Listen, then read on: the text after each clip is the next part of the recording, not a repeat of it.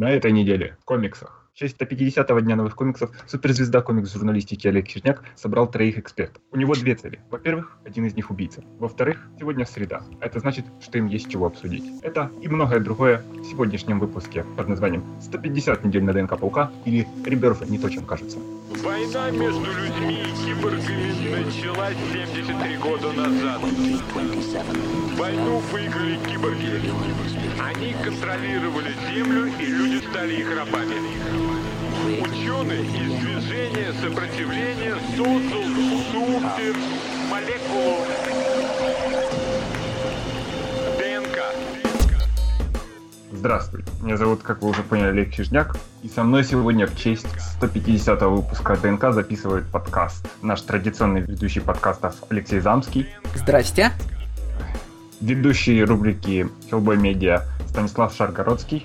Всем привет. И автор рубрики All Things Valiant Андрей Ложенко. Здравствуйте, друзья. И тогда, я думаю, мы сразу бросаемся в дело. Пойдем по издательствам в том же порядке, в котором они расположены в списке на странице этого выпуска ДНК, которую мы сейчас не видим, потому что ее не существует, потому что магия путешествий во времени. Начинаем мы с DC, у которого первая волна комиксов с приставкой Rebirth. Кому-нибудь из наших уважаемых гостей есть чего сказать про какие-нибудь из этих комиксов? Технически это же вторая неделя и вторая волна. Первая будет э, первая в конце мая, первого числа это уже вторая волна, где, выход, где выходит перерождение Бэтмена. Про 1 июня я могу сказать, что я с содроганием жду 13-й проклятый выпуск Доктора Фейта, потому что превью первого выпуска Реберса путает все карты читателям комиксов про Доктора Фейта. Ну, в New 52 сначала не было никакого Доктора Фейта, потом был на Земле 2, а потом на Земле 2 появился, ну, а потом появилась сольная серия про нового персонажа, носящего шлем Доктора Фейта, на Земле 2. Но в превью первого выпуска Rebirth появился новый Доктор Фейт, который действует на основной новой Земле. И непонятно, что будет теперь со старым, ну, в смысле, с новым старым Доктором Фейтом, но есть самые плохие предчувствия, потому что Доктор Фейт, скорее всего, Доктор Фейт на New Earth будет э, белым, а Доктор Фейт на Земле 2 араб, и это, ну, не сулит ему ничего хорошего в современном DC. Ну, я поговорю про своих любимых фонарей, которых я не бросил даже после рана Виндити, и, к сожалению, он с них не уходит. Но есть маленькая надежда на то, что они, может быть, будут хотя бы красивыми, потому что он из Вэлианта затащил Рафу Сэндовала, с которым он делал Иксома Навар, и хотя бы, может быть, что хоть какая-нибудь малейшая надежда есть, что этот комикс будет немножечко лучше, чем тот его ран э, в Нью 52. Э, я думаю, я буду банален. Я больше всего жду, конечно, Бэтмена Берсового, которого пишет резко взлетевший Том Кинг. Я не вижу, кто рисует этот номер, потому что мой источник почему-то поставил туда Скотта Снайдера. Это Финч. Дэвид Финч. Да, а, сразу. Твой источник тебя пожалел. Очень интересно будет посмотреть, как это теперь выглядит в результате Реберс номер один. Повлияет, повлияет ли как-нибудь? Будет ли Бэтмен искать Рошарха или комедианта или еще кого-нибудь? Но... Папа будет искать. Да. Нашел его значок, теперь пойдет на поиски. Очень большие надежды на этот комикс. Ладно, а кто-нибудь может мне сказать, что вот эти за два человека на обложке первого номера, которые стоят за Бэтменом, я так понял, это какие-то враги, которые будут... Э, это новый супергерой по имени Готэм. А, то есть они решили совсем не париться с названием. Ну, он у него непонятно, он непонятно откуда взялся, у него, скорее всего, мутная мотивация. То есть хорошие шансы убить родителей Брюса Вейна, в смысле быть виноватым в этом. А, то есть то, что Бэтмен посидел на кресле Метрон, о, этого, а, как его? Дарксайда? в войне Дарксайда он же забрал себе кресло... Метрона этого. как раз, по-моему. Да, Метрона. Он же вроде как узнал, что все-таки его родители убил Джо Чилл. Или это все полетело к чертям? Нет, это было точно. Это все сохраняется. Это и три Джокера. Я, честно, вот... Я каждый раз, когда слышу DC, я прям мне, мне, ну не то что, не, не жалко, нет, ни в коем случае, я просто поражаюсь, как вы фиксируете все эти вселенные, сколько там их перерождается. Сказал человек, который разбирается в X-менах. Ну, X-мены никогда не ребутились вот так, как ребутится DC нынче каждые 2-3 года. X-мены никогда не ребутились, поэтому мне приходится, открыв произвольный комикс, видеть там строчку это сын, мы, это сын моего клона из будущего, только он попал в другую временную линию, и там с ним произошло вот это. Лучше бы они ребутились. Нет, на этот счет есть самая лучшая история, которая Питер Дэвид, э, один из последних ваншотов на X-Factor, когда Питер Дэвид высмеял все это. Он весь run вел интригу, как же связаны Шаттерстар э, с Лонгшотом. И потом в этом one-shot е он несколько раз э, сделал revelation. Оказалось сначала, что Шаттерстар является клоном one-shot а, господи, Лонгшота, а потом выясняется, что он является одновременно и его отцом. Парадокс дедушки. Да, в общем, очень сложно. На более легкой ноте, кто-нибудь читал «Бэтмена Европу»? А, нет. Я видел только обложки. Слушайте, этот комикс же его, я не знаю, лет 7 назад, по-моему, анонсировали, да? Его там то ли Джим Ли должен был рисовать, потом, в общем, уже не должен был, потом там этого итальянца привлекли, Камонколи. Потом он вышел до конца, а теперь выходит заново, потому что у него будет директор скат. Я очень хочу вот найти человека, который дочитал Европу, ну, вообще читал Европу и скажет, зачем там нужен директор скат. А, по-моему, в первый номер рисовал Ли в том числе, поэтому нужно да, же там и Ли, и Камонколь, и вообще все, куча людей рисовали его. Марвел отпустила Камонколи с рисования паука. Бывают Еще такие чудеса. Это я не поверю никогда. Ну, с его стемпами он вполне мог быть нарисован еще пять лет назад, когда Камунколи рисовал Хиллблейзера. А, ну если это так, то вполне возможно. Тогда это действительно был очень долгий комикс, и Возможно, именно поэтому он и заслуживает директор скат. На более светлой ноте почти весь интернет продолжает пытаться убить меня в том, что кроссовер Суперлига Тамаси настолько хорош, что возможно стоит пытаться смотреть его, э, пытаться ждать его ран на Супермене. Я все еще не верю. Кто-нибудь верит?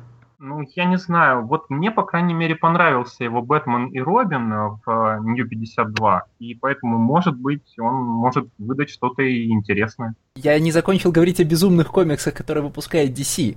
Есть еще целых два безумных комикса DC.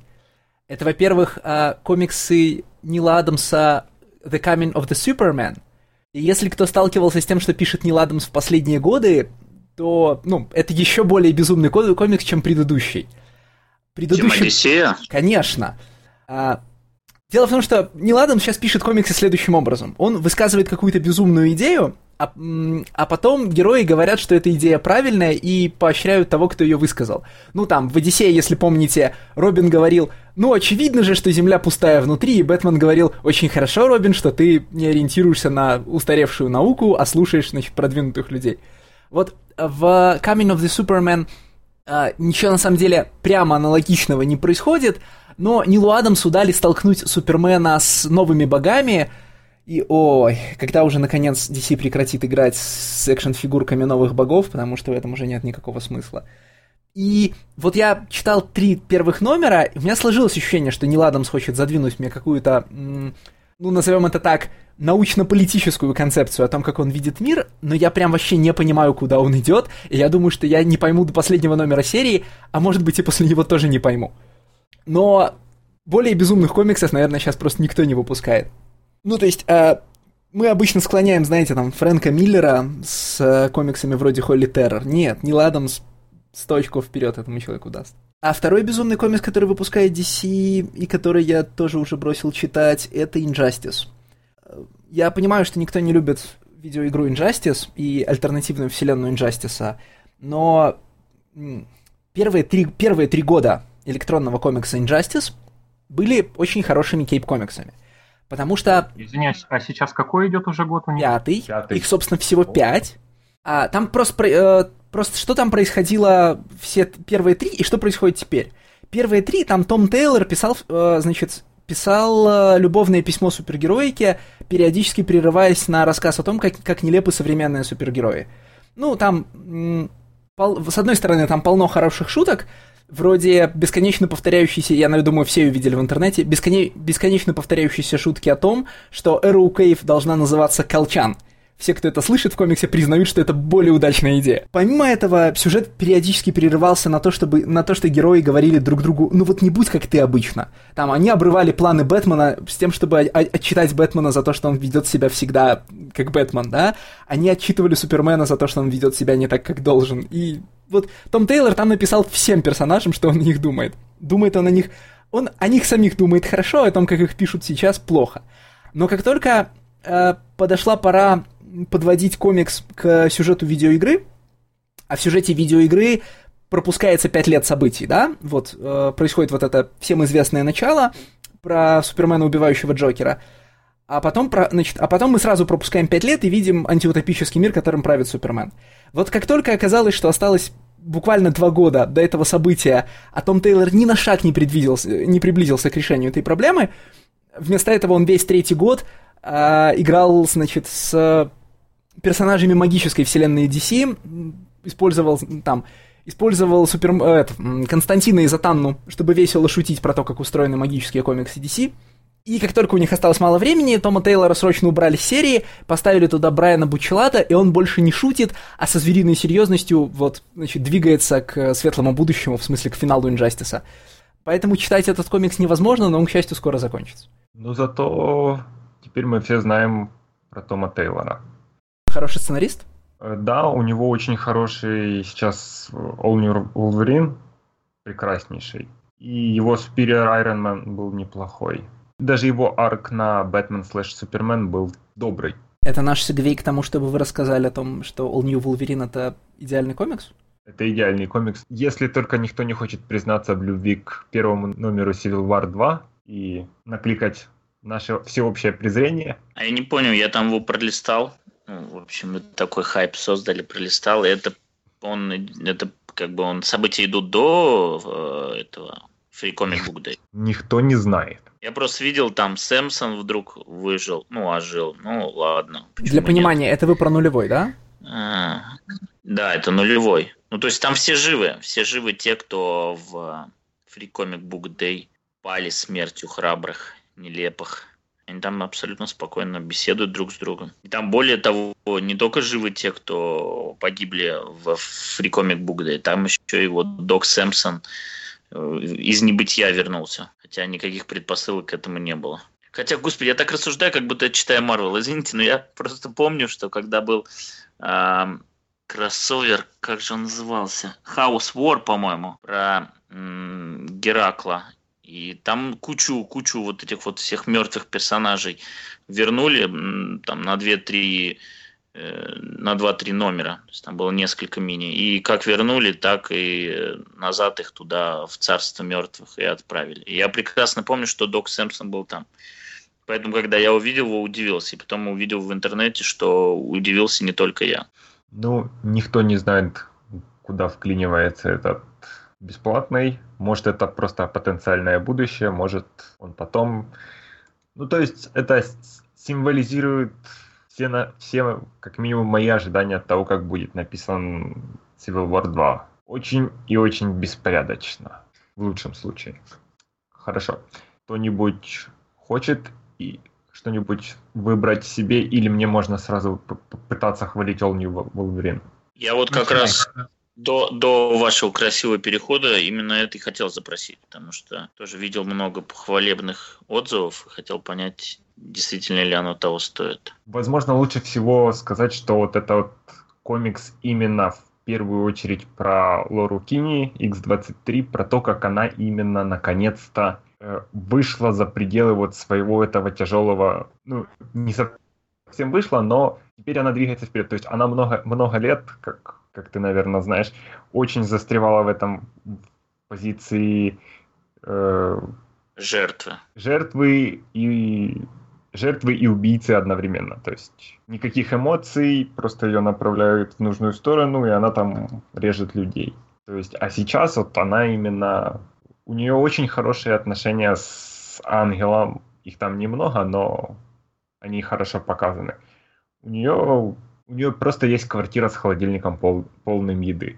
И весь, весь арк, что весь первый арк, что, как мне понравилось, был построен вокруг того, что Alchemax, корпорация, которая выбралась из будущего 2099 пыталась склонировать X-23, и клоны сбежали, и вот теперь она как бы с другой стороны, то есть теперь она в позиции Росомахи, и у нее в этой ситуации, и она как бы пытается их спасти и не дать им застрять вот в том положении, в котором она за, застряла. И сейчас она с, живет со своим младшим клоном и уч, учит ее жизни.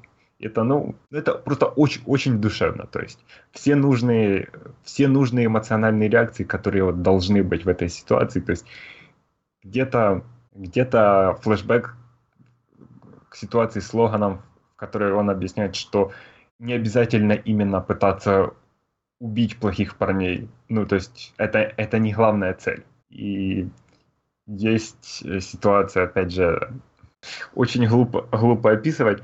В самом первом номере мне очень нравится сцена с Ангелом, где э, э, ну, Лора выбра... как раз только пережила взрыв, взрыв, ангел подбегает к ней, чтобы ее обнять, и она сразу его останавливает.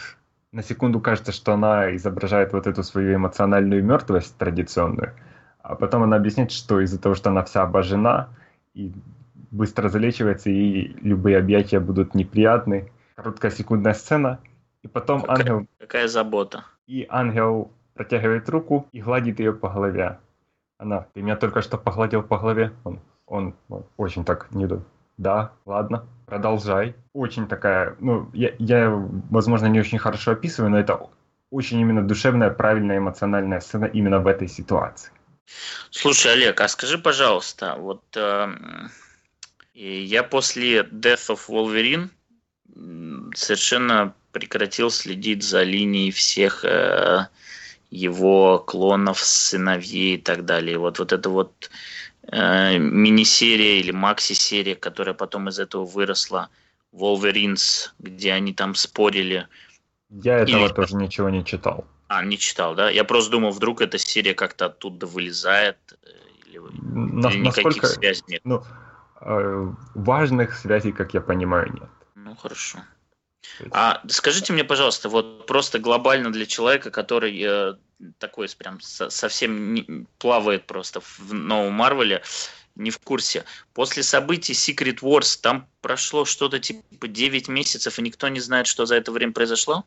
Там 8, прошло 8 мы, месяцев, и никто мы не, знает. знаем. Они знают. А это, так я не, это, это же то же самое было у Хикмана, когда Time Runs Out, когда тоже там прыжок был на 9 месяцев вперед, и тоже никто не понимал, как бы, как мы пришли к этому. Это было раз 10. Ну, у обоих Нет, ну просто да? это было вот прям, было два года назад я, я к этому. А не то, что это было там 50 раз за 60 лет. Точ, точно та же самая структура, так? Ну, более-менее. Просто для того, чтобы, если кто-то хочет делать бессмысленные твисты, то вот вам место, куда их можно воткнуть. Но там же еще некоторые персонажи выбрали из Battle World в новую реальность. Росомаха, в частности. Ну, Олдман Логан. А некоторые Battle World отпечковались в собственной реальности. А Олдман Логан, раз мы его затронули, я, он вроде как тоже выходит на неделю. Эм, я просто к творчеству Лемира, в общем, раньше к нему очень хорошо относился, сейчас понимаю, что он взял слишком много на себя, и у него либо либо неплохо, либо совсем никак. Вот Man Logan это неплохо или никак? Я, ну, это неплохо как... из-за Сарантино в основном. То есть там, ну, что-то типа вот э, ощущение похожее на Old Man Bloodshot, которого у него сейчас Вэллиант. То есть вот этот вот арк э, про, ну, где ниндзяк в будущем. Но Old Man Bloodshot был прям калькой с Old Man Логана, а тут я так понимаю, что он все-таки не в какой-то пустыне, а в нашем мире, и, и ему как бы чуть-чуть пооптимистичнее должно все видеться, нет? Нет, он сначала решил мстить за свою семью, пошел э, убивать, в первом номере он убивает, потом он встречает уже нового Халка, они немного дерутся, ему немного вправляют мозги. Он э, вспоминает, что у него в Бруклине есть отличный друг, э, Хоукай. Он забирается к нему в квартирку, но его находит э, самый лучший Хоугай, ну, в смысле, не Хоугай, а Хоукай, то есть э, Кэти. Вот, и она вместе с ним э, в четвертом номере, по-моему, начинает помогать ему осуществлять его план вместе, ровно до того момента, когда до нее доходит, что он начинает э, убивать, э, соответственно, этих преступников. Вот потом она вправляет ему мозги, вот, и они вместе отправляются на могилу уже Логана из 616 вселенной, показывают ему этот монумент, до него что-то доходит, он отправляется в леса Канады, где его находит э, шторм, и, соответственно, начинаются э, лемировские же экстраординарные X-Men. А, про, вот про арк, который сейчас идет, я ничего не могу сказать, потому что я его только так слегка просматривал. Ну, это не то чтобы хорошо, но это, ну, так, средненько. То есть он завязан, правильно я так понимаю, на лемировских этих э, X-менах? Или, да, или все да, это? Да, он завязан. А одно Там... обязательно для другого или вообще пофиг? Нет, абсолютно пофиг, потому что первый арк это вот за несколько дней до первого номера экстраординарных X-менов. То есть он сначала попадает в мир, он ничего не понимает, он пытается, ну, я уже, как я уже говорил, отомстить за свою семью. Потом ему вправляют мозги, что ты все-таки герой, и ты не должен убивать э, злодеев. Вот. Он что-то для себя понимает и присоединяется к команде. Окей, спасибо. Ребята, ребята, в следующем выпуске All New Wolverine X-23 будет драться с Финг Фанг Фумом. Какие Old Man Логаны? Драка с а Финг Фанг Фумом в океане. Она дерется с Финг, с Финг Фанг Фумом, потому что он делал Old Man Логана. Драки с Финг Фанг Фумом уже никого не удивишь этим. Это уже каждый на этом поэпатировал. Так что, как говорится, not impressed. Надо находить нового такого персонажа. Надо возвращать лицензию на Годзиллу. На Годзиллу, в общем, я читал недавно а, редактора, который общем, редактирует Годзиллу, и тот же человек, который редактирует Черепах. И он говорит, что они неоднократно предлагали Тохо скрестить Годзиллу с кем-нибудь, и те, в общем, категорически против. Так что даже если бы вернули лицензию, все равно ничего бы из этого не вышло. У них, видимо, сменилась какая-то политика относительно этих кроссоверов. Mm-hmm пару слов про All New, All Different uh, Avengers. Вот, mm-hmm. Я не знаю, то ли это влияние Камалы Хан, но вот все самое лучшее в этой серии сосредоточено вокруг нее. И я бы, допустим, с удовольствием бы прочитал э, серию, в которой бы приключались э, Паук, ну, Майлз Моралес, Нова и вот как раз Камала. И если бы это писал Уэйд и рисовал Махмуд Асрат, это был бы идеальный комикс, потому что команда из этих трех ребят складывается совершенно замечательно, и за ними интересно наблюдать. У них э, взаимодействие в команде интересное. И вот э, третий номер Спайдермена э, от Пичели и Бендиса был просто восхитительный, когда Камала пришла э, к Майлзу, чтобы они вместе немножечко по патрулировали улицы, а его посадили под домашний арест, потому что приехала его бабушка начала э, его поучать, потому что у него спустились э, вниз оценки из-за его супергеройства. Угу. Ну, как минимум, эта группа персонажей, если верить обложке, то они как раз главными героями будут в номере, который выходит 25 мая. То есть на прошлой неделе относительно даты выпуска этого подкаста. В номере Мисс Марвел. Если а тебе то есть вдруг... тайм-парадоксы породили тот как раз номер, который я и хотел. Так, если не отходить далеко от Лемира, кто-нибудь читает э, Муннайта нового? Я пока еще не начал. Но я, наверное, в первую очередь из-за художника хочу почитать его, потому что Грег Смолвуд был очень хорош в той же теме на Dream Thief Дракхорсовском, то есть тоже ну, слегка сюрреализм и галлюцинации, то вот, мне так вот это важно. так рисовал, по-моему, нет? Ну, Кого он? Он Брайана Вуда рисовал. Арк Вуда рисовал, да. И вот этот чем-то напоминает э, как раз арк Вуда в плане того, что там не как у Элиса или у Бана отдельные истории, а большой, э, большой ран. То есть там его засадили в психушку и пытаются его убедить, что не было никакого лунного рыцаря, а это все он придумал на протяжении там многих-многих лет. Он сидел в этой психушке, и это, ну, более, это самое лучшее то, что пишет Лемир в Марвеле. И да, художник там восхитительный, но ну, я видел черно-белые наброски, и они были потрясающими. Но вот в цветах Джорди Белэр это просто какой-то космос, и я хочу, чтобы в этом году ей дали э, Эйзнера, наконец-таки. Она уже выигрывала Айзнера. Да? А, тогда да. еще одного, хорошо. Она точно закрыла. А там никак не отредконили Хоншу, потому что все же знают, что он вместе с Апокалипсисом сдерживал нашествие Брут в Древнем Египте. Нет. Никто, кроме меня, не читал комикс Шилда Джонатана Хикмана, в котором он рассказывал, откуда Ой. пошел щит и откуда пошло копье, которое лежит в основе щита и гидры. Я, это было уже так давно, я уже и забыл. Мне стыдно. Блин, это, это очень обидно, потому что Да. Дастин Уивер нарисовал и пятый, и шестой номер, но Марвелу вообще не впилась эта серия уже нигде и никак. Хикман от них уже ушел. И, в общем, есть вероятность, что она никогда не будет закончена, даже при условии того, что уже все готово. Печально. Да. Ну, я не знаю, будет ли это спойлером, но Лемир развивает идею Элиса в плане Ханшу, то есть то, что это пришелец. Ну вот я так больше всего этого и боялся, потому что как бы там у Хикмана как раз была тема, что они же защищали от всех этих инородных сил. В том числе он был защитником Земли от пришельцев. Хоншу. Ну, правда, это было всего на одной э, картинке, поэтому никто не мешает интерпретировать это по-своему. Я, может, буквально на минуту похвалю еще X-Men 92 Криса Симса и Чеда Бауэрса. Чисто вот потому, что это просто два человека, которые слишком много знают о людях X, перетаскивают их в эстетику мультсериала 90-х и развлекаются. То есть это ни в коем случае не серьезный или глубокий, или не- местами не обязательно даже, может, хороший комикс, но он очень веселый. Есть Слушай, а там продолжение прям идет или просто... оно э, формальное продолжение, но как бы вселенная не та же самая, которая была во время Secret Wars. Да, они просто закрывают глаза на то, что проис... ну, на то, что первые семь номеров или восемь происходили в э, Battle World, и просто пишут дальше, значит, X-менов, как если бы они жили в некой, ну, в некой альтернативной вселенной, значит, сериала 92 Короче, года. это, это как Моррисон не обращает внимания на ну- New 52 и пишет, продолжает писать свою серию.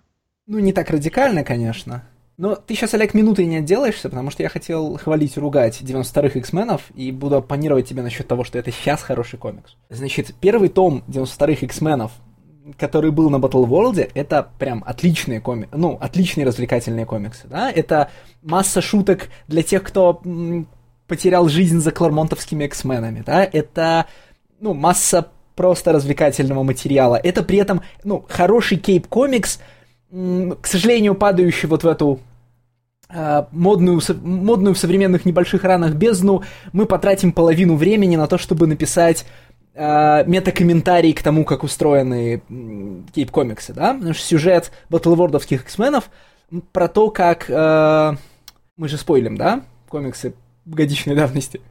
Да, можно спойлить. Так вот, на, в батлвордовских X-менах а, Shadow King в теле Кассандры Новы, и после этих слов не осталось никого, кро- кроме тех, кого это интересует, а, пытался адаптировать, ну, значит, адаптировал а, путем промывки мозгов X-менов к, к, к миру без насилия, да, вот кусочек того, кусочек Батлворда, на котором живут X-мены, в нем все войны мутантов закончились, и в нем все стало тихо и хорошо. Но X-Men это при этом ведут себя как э, в сериале 92 года, и они такие edgy and with attitude, да?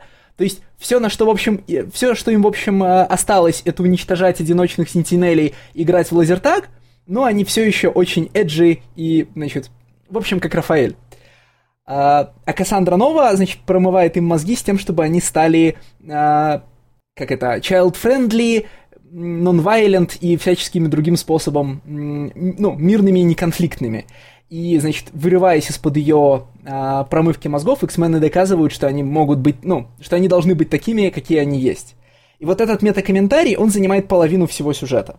А я не понял, а что за реверс? Я, во-первых, оскорблен, как какой-то Shadow King зав- завладел Кассандрой Новой. Ну, ладно, never Я могу ответить на этот вопрос. Давай. Дело в том, что Кассандра Нова, Кассандра Нова в этой вселенной это э, клон профессора Ксавье, который сделал апокалипс для своего, ну, для того, чтобы вселить в это тело одного из всадников. Ну, он наделал себе те- тела клоны и хранил их в бункере. X-Men Апокалипсис, понятно. Да, нет, э, более того, эта серия заканчивается один в один, как фильм X-Men Апокалипсис, но это разговор для другого случая, да? А, значит, эти самые тела после того, как Апокалипс был побежден, э, там, хранились в э, подземном подвале, который завалило. Их нашли там, значит, произвольные, шко, произ, их нашли произвольные школьники, в одного из которых вселился Shadow King, а, потому, что, потому что эти произвольные школьники слушали тяжелую металлическую музыку. Ну, это прекрасный сюжет для X-Men 92 года.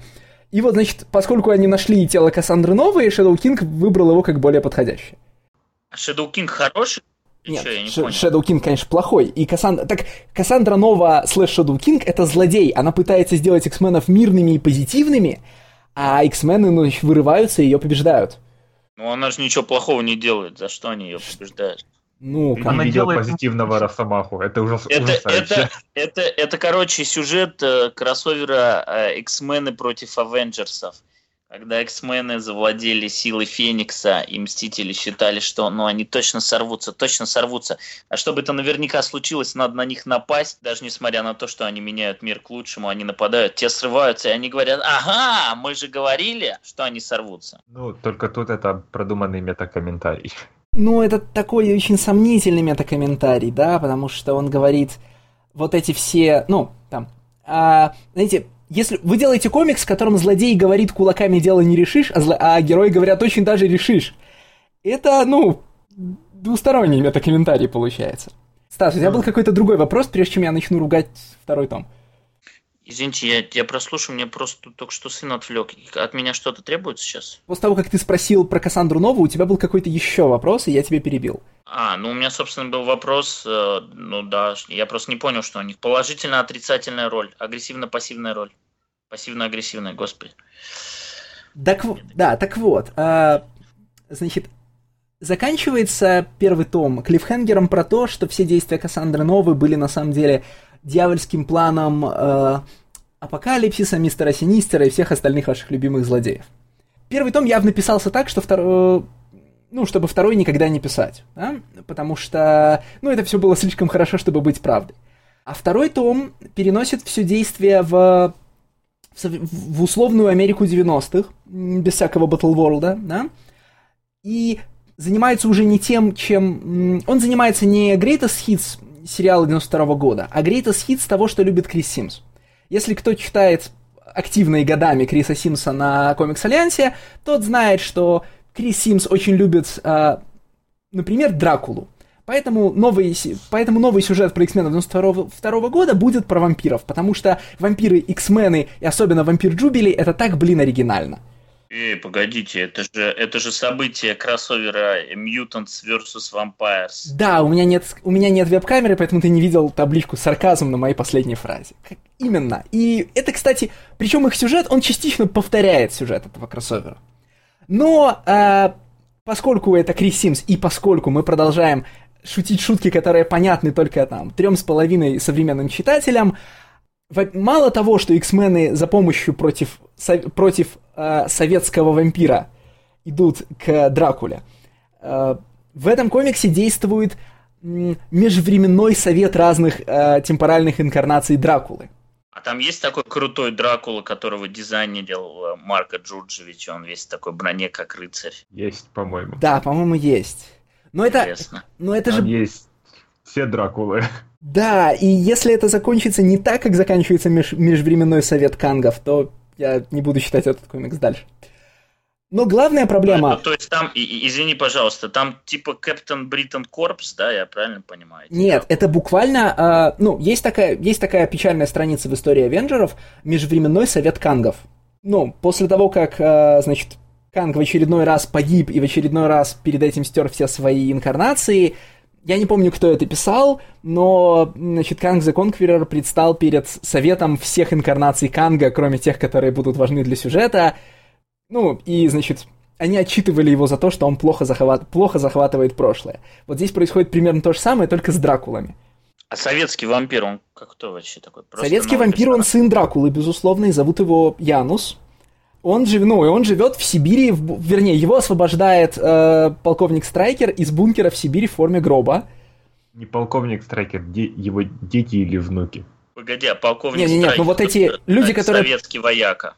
Нет, он, он купил этот бункер у, у России, потому что после Советского Союза они распродавали лишнюю военную технику. Приватизация, понятно. Да. Э, Олег, вот те люди, которые прилетают на вертолете, это же полковник Страйкер и какая-то женщина. Э, Это опять фильм X-Men Apocalypse. Они тоже происходят из какого-то, по-моему, альтернативного будущего, но, честно говоря, вот все... Как только я обнаружил, что там есть м- совет путешествующих во времени злодеев, которым управляет Геймсмастер, я как-то перестал читать и стал смотреть на картинки. И мистера Синистера в этом, в этом совете, кстати, нет. Это упущение. Но не читать этот комикс надо по другой причине.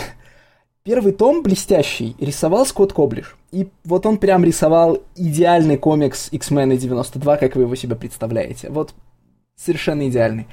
Ну, потому а, что он круто стилизует. Это еще со времен Дэдпула было видно. Да. Он, значит, он классно стилизован. Он отлично строит страницу под эти марвеловские Infinite комиксы. Ну, то есть, возможно, я бы сказал, что, пожалуй, это рабо- вот этот Infinite Comics, он, наверное, лучше, чем практически все, что я видел у DC Digital Series в плане вот, ну, вот всех этих фишечек работы с э, заменяемой страницей, да, когда вы комикс не листаете, а он, ну, осмотрите на экране планшета.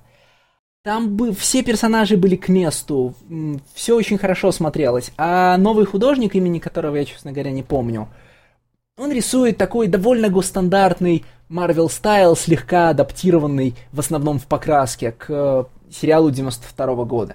Это выглядит гораздо менее убедительно и гораздо менее интересно. Плюс вампиры, плюс пачка, э, зло, э, значит, пачка русских злодеев. Ну, в смысле, помимо русского вампира, да, приходят к, к X-менам в школу приходят все русские злодеи X-менов. Омега Ред... Не, Омега Ред там, конечно, есть. Там есть еще Дарк Страйк, Урса Маджор и все такое. Интернет обошла прекрасная панелька, где, где Роук, значит, хуком справа вырубает медведя. Вот это, по-моему, для, ради, этого, ради этого кадра весь номер писался в тот момент. Главный плюс, кстати, русских злодеев в том, что когда они говорят чуть-чуть по-русски, они говорят без ошибок. Они говорят «Здравствуйте, боже мой!» Это все очень трогательно. И ни разу не говорят «на здоровье». Ну, в общем, это все. Джубили вампиры, все такое. Панишера. Кто-нибудь читает нового Панишера? Я, Нет. честно говоря, не, не являюсь этим поклонником э, вот этих всех фанфар, что Диллон вернулся на Панишера. Ну, сколько можно? Ну, он может быть и лучший художник в истории Панишера, но у меня в этом плане подход к художникам точно такой же, как подход к авторам. Вот есть ран, и он закрепляется за каким-то дуэтом или за какой-то командой. И когда Дилан скачет от Тенниса Карну, теперь Клунан,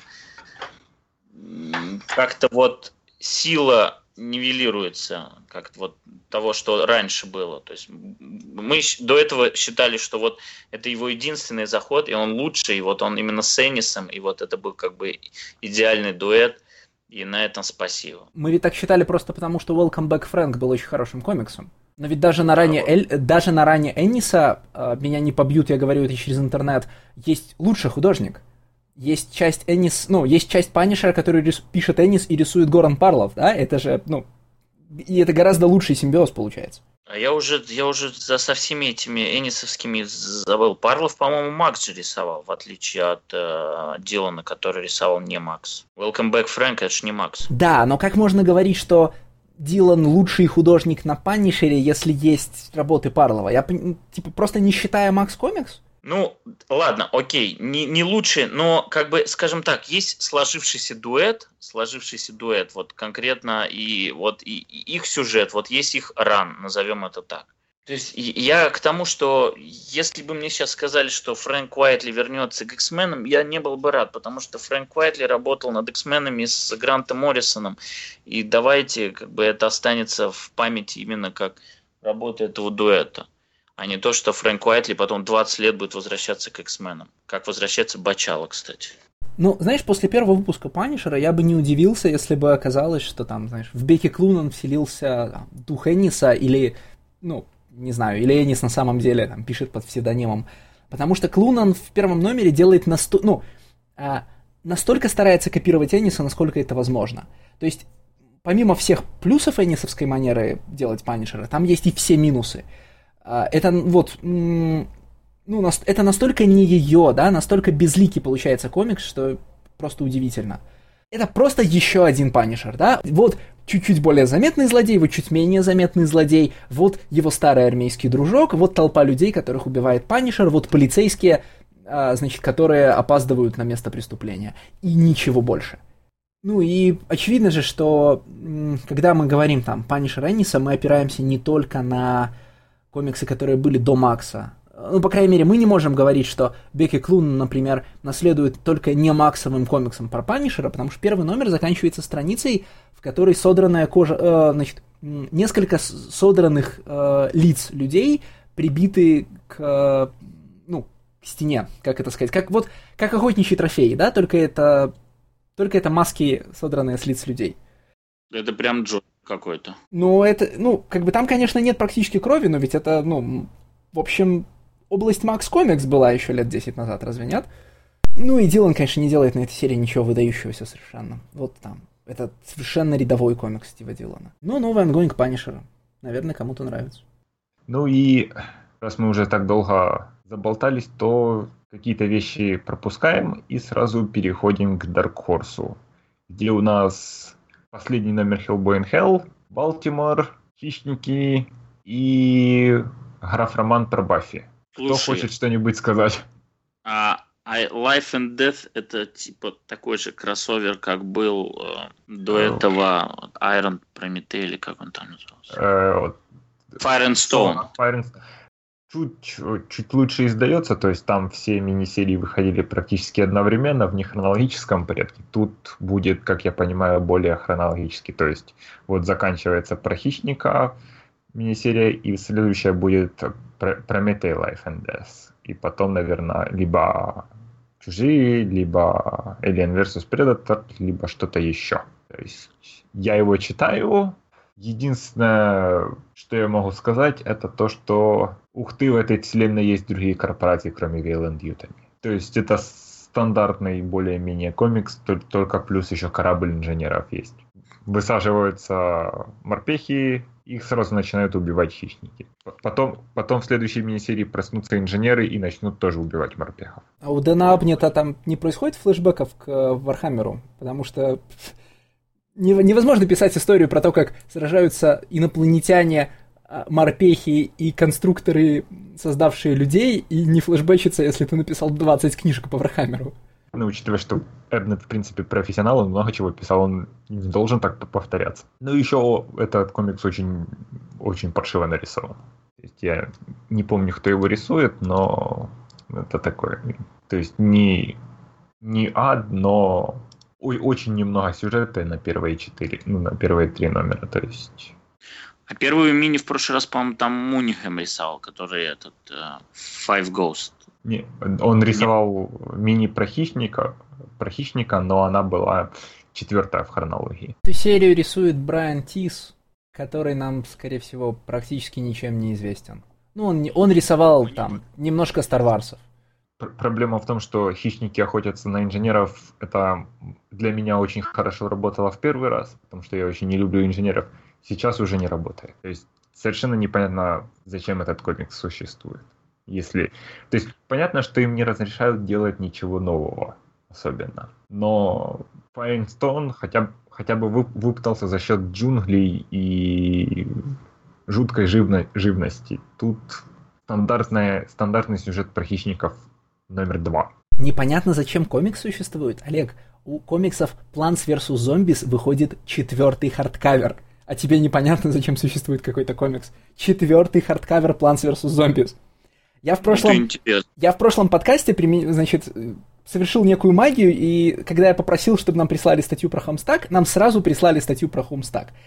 Она все еще не вышла, но обязательно выйдет. Я хочу совершить ту же магию в этом номере. Не, там, неизвестный сумасшедший отзовись. Если кто-то читал 4 тома комиксов про растений против зомби, напишите нам об этом хотя бы в, МЖ, в МЖДЗ. Ну, стра- страна должна знать своих героев. Олег не читает, что ли? Олег сумасшедший, но не самоубийца.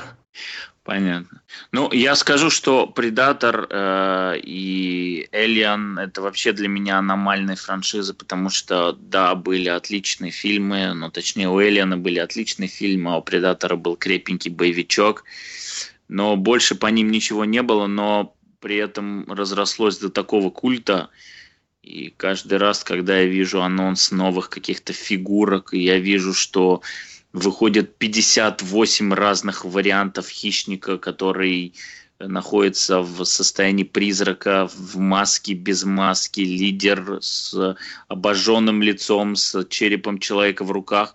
И раз выпускает 50 версий, значит, предыдущие 49 кто-то купил. Поэтому меня, меня совершенно не удивляет, что этот комикс, он может выходить, быть совершенно о чем угодно, и наверняка его будут покупать, и это будет для Horse более чем прибыльно. А ведь когда-то все начиналось с того, что один художник-декоратор остроумно пошутил. У меня есть небольшая надежда когда-нибудь сесть за старые даркхорсовские комиксы про эллинов и хищников. Я много хорошего про них слышал, и там, там именно строили полноценную расширенную вселенную. Там же еще и книги же были кучу. Да, ну, я не знаю, есть ли связь, но вот, вот закончу ДНК, сделаю новую еженедельную рубрику про ксеноморфов, и будет хорошо. Ну, хорошо. ужаснул. Не, я буду читать. Я на самом деле очень в свое время ждал фильм «Хищник против чужого» от э, Пола Уотскрипт Андерсона. Ну, как бы у него такой славы тогда не было, либо, может, она уже была, но я был мелкий и не знал об особенности э, режиссера и был очень разочарован с тех пор во мне какой-то голод по тому, чтобы была какая-то нормальная история, где этих культовых э, пришельцев столкнут лбами, чтобы кто-то эту историю сделал все-таки. Ну, если я найду, я обязательно расскажу. Я, я буду искать рано или поздно. Так, ладно, мы кто-нибудь что-нибудь про Хиллбоя скажет? Я с удовольствием послушаю, что скажете вы, и нахватаюсь идей, потому что потом мне это обсуждать. Вот. А если я начну говорить, что я потом напишу? Мне кажется, Олег, кроме тебя и меня, никто больше до Хеллбоя до конца не дочитал. Я дочитал, но, если честно, у меня в голове задержалась только вот эта сцена, где э, Хеллбой э, в потрясающей акварельной э, покраске в саду беседовал с Элис, кажется, да? Да.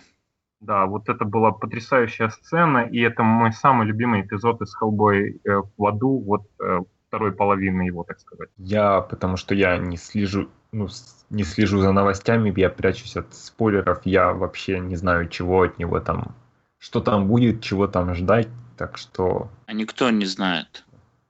Ну, есть... у, меня, у меня вообще никаких идей.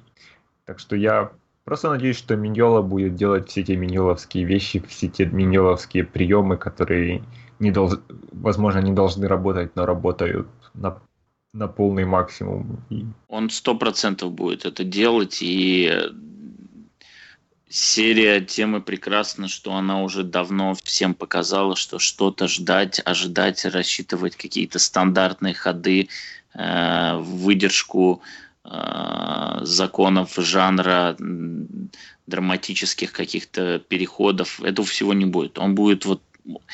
Я, я все больше убеждаюсь, что он прям на ходу придумывает. Точнее, вот как рисунок идет, как его история ведет, так и происходит.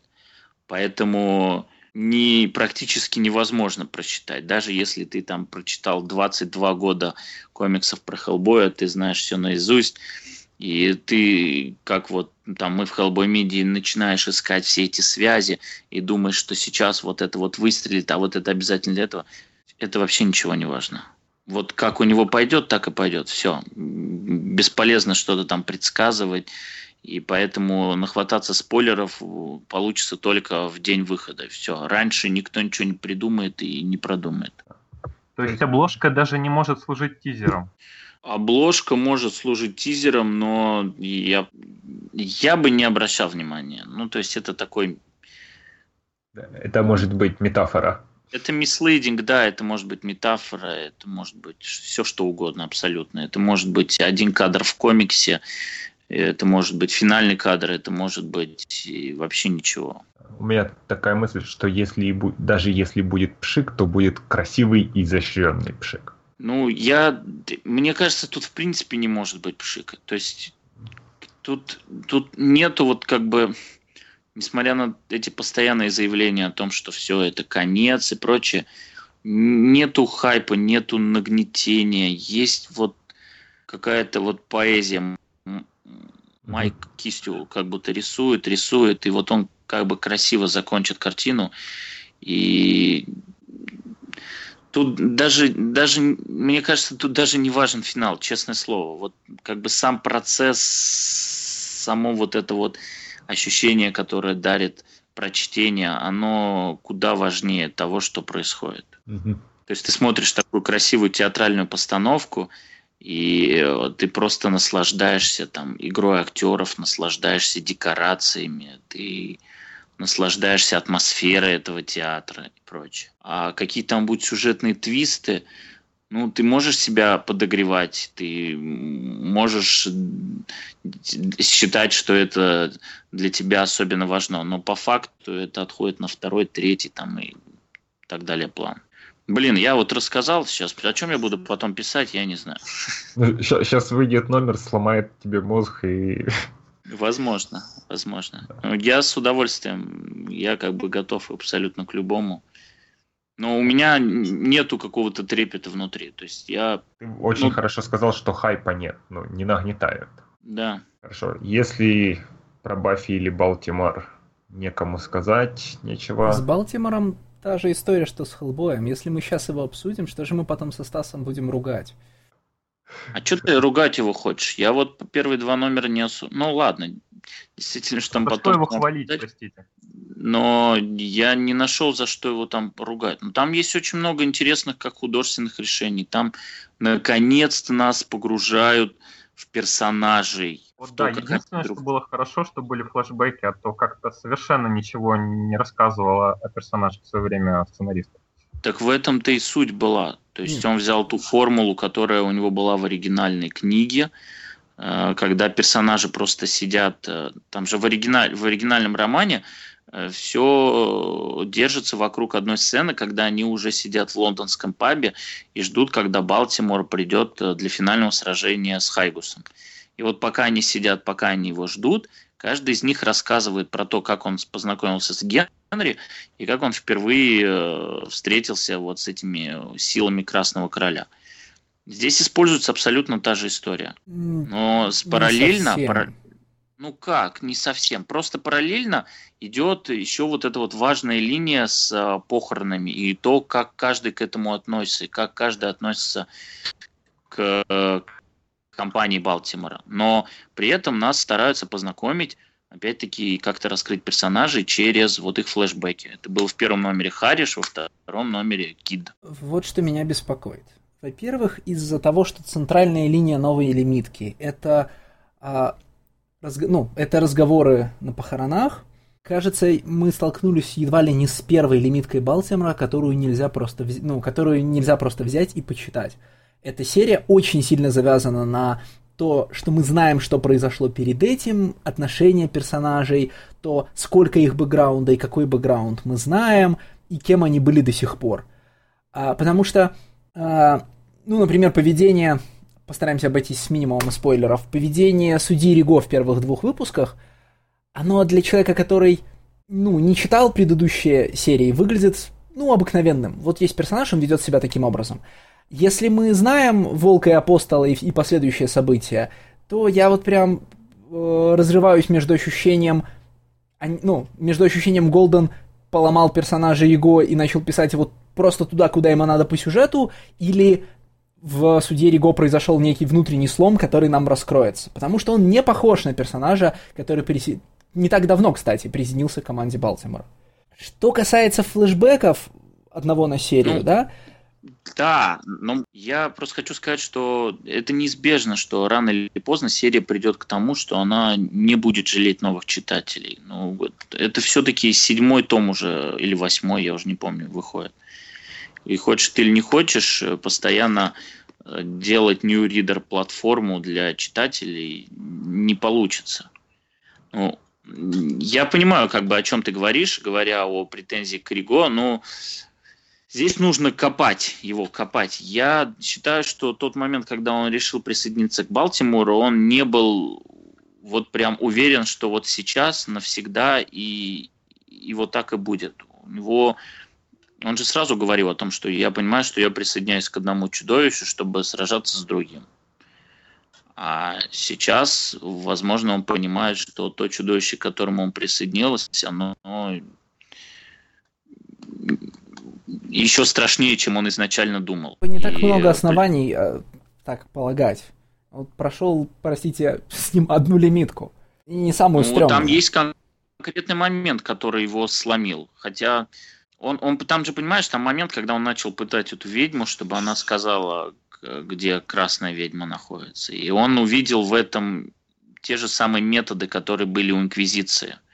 Те, те же самые приемы с пытками и с добыванием ответов. И вот этот момент его отрезвил. Есть, конечно, в его поведении определенная трусость, но как бы оно отталкивается именно от того, что он увидел параллели с тем, чем имел дело раньше. Но у меня к этой лимитке... все-таки сорвались. Да, у меня претензии намного другого характера. Я считаю, что, конечно, она не должна была быть на 5 номеров, это должно было быть отдельно два номера, потому что остальные три номера пойдут экшен в Константинополе с султанами, песочными людьми и вот это вот фэнтезийные все составляющие и душевность первых двух номеров, она, конечно, где-нибудь выстрелит, но арк э, именно по повествованию будет сильно разорван. Да, про первые два номера имеют ту проблему, что сконструированы не следующим образом. 15 а, примерно страниц из 20 с мелочью, значит, герои разговаривают о своих мотивациях, ощущениях падших товарищах и Балтиморе над могилами. А, одну-две страницы нам показывают, что происходит в этот момент у ведьмы. Ну, причем так, э, это не меняет сюжет, это просто нагнетает обстановку. И остальной, остальной метраж занимает флешбэк, да, а, в смысле, вот это же фантастика, да, в первом номере э, «Пустых могил» персонажи подходят к друг другу и говорят, знаете, я еще не рассказал вам свою историю, давайте я вам расскажу свою историю, вы мне расскажете свою. А, то есть Голден полностью забил, да, на органичность введения этих историй в сюжет. Вот он постепенно забивал, теперь забыл, оконч... забил окончательно. Ну Или... нет, я с тобой не согласен, Леш. Тут как бы у них мотив, почему они делятся историями, потому что они в эти истории вкладывают память о себе. И они здесь сталкиваются со смертью. Они сталкиваются не с одной, не с двумя. Они сразу столкнулись с тремя смерть, смертями. И э, они понимают, что близость э, смерти для каждого из них, она, ну вот, руку протяни.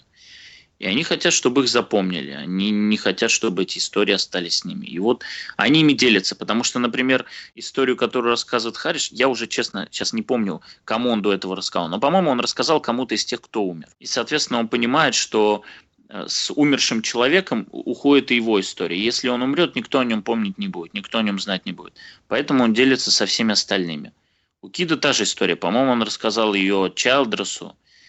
И ну, я так понял, как бы, мотив, почему они хотят рассказать. Почему вообще это важно? Это не, неоднократно повторяется, кто кому рассказал историю э, и насколько, как бы, сакральное значение имеет этот факт для персонажей этого мира. А сами эти истории для тебя работают? Помимо того, что они оттеняют происходящее в основной серии, да, там служат к нему рифмой, вот сами по себе, как, как рассказы, да, они работают, вот по моим ощущениям, они, ну, Первый я... ничего, второй мне не понравился. То есть вот с женой, как бы с этим гоблином, который к ней присосался. Они оба как бы заканчиваются ничем. Не в таком, знаете, приключенческом смысле не имеют развязки, а они начинаются как рассказы, которые к чему-то приведут, да, ну, м- ну страшно так говорить, такой. будут иметь, да, будут иметь какой-то месседж. И заканчивается, в общем, ничем. Они заканчиваются наблю... ну, созерцанием смерти. Это созерцание смерти, конечно, очень уместно для основного сюжета лимитки и вообще для истории про Балтимора, но на фоне того, как раньше что у Голдена, что у Миньолы получалось за минимум, исто... за минимум э, страниц рассказать максимум, это, конечно, очень странно. То есть, возможно, они как-то отзовутся к пятому выпуску, но вот особенно история про Гурков, она, в общем, ну там зам... замах на рубль и удар на копейку, да, она должна нечто показать, и все, что она показывает, это то, что там, гурки обладают решимостью и готовностью встретиться с врагом. Ну, мы как бы в курсе. Или я что-то в них упустил? Нет, я не думаю, что там есть какой-то особо глубинный смысл. Это просто показать, как каждый из них столкнулся действительно со смертью и столкнулся с тем ужасом, который их э, мотивирует и по сей день. Вот, и не более. Ну ладно, я думаю, что... Мы повторим Мы это уже... обсуждение по результатам серии, да, а пока... Да, да. Можно, можно прям стен... стенографию писать и все. Давайте тогда... Я... Да. Я, не, я, я, я хотел бы еще задержаться все-таки на один релиз, и я специально спрашивал в начале, хотя это в подкаст не попало, будем ли мы обсуждать коллекционные издания, потому что на этой неделе выходит третий лайбрери издания моего любимого комикса «Гун». И я думаю, что я, я, видимо, единственный, кто его читает.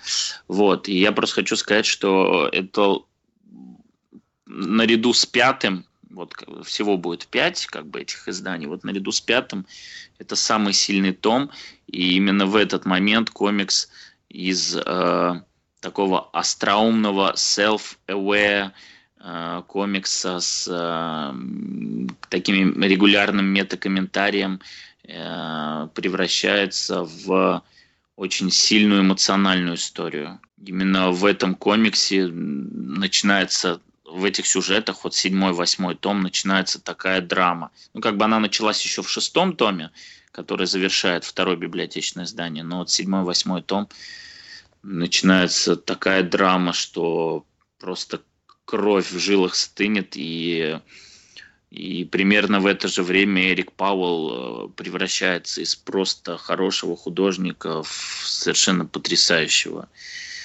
гения, у которого можно на каждой странице залипать и очень долго созерцать и поражаться именно тем, как он работает с эмоциями. В принципе, у него никогда с этим проблем не было, учитывая, что его как бы изначальный карикатурный стиль, он подразумевает э, достаточно гибкую работу с мимикой персонажей, но мне очень нравится, как рисунок его эволюционирует вместе с тем, как эволюционирует сама серия.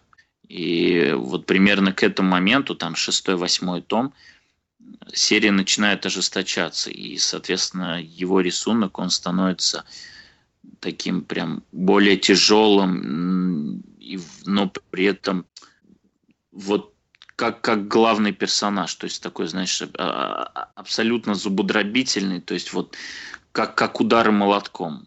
То есть если до этого это было просто вот как бы шутки-шутки, то здесь рисунок кажется, что он не рисует страницы, а просто выбивает рисунок э, молотком, ударами по странице.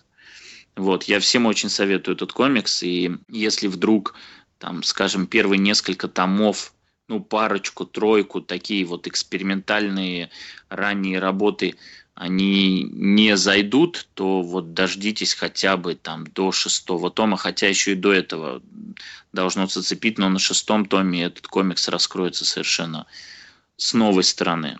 Вот, я, собственно, все. Хорошо, тогда бодро шагаем в Image. Я думаю, нужно Андрея расшевелить. Что а. для тебя интересного в Image в этом, на этой неделе? Ну, э, я вспоминаю предварительный список, и там была Плутона, но, к сожалению, она опять, а, завершение мини-серии опять переехала на месяц, поэтому я хочу поговорить про то, что неинтересного у Имэш на этой неделе, а именно четвертый номер дисциплины от Питера Миллигана. А, кто-нибудь ее читал? Я только смотрел картинки. Это же... Меня, меня завели обнаженкой и прочее, я не смог пройти мимо, но я не читал.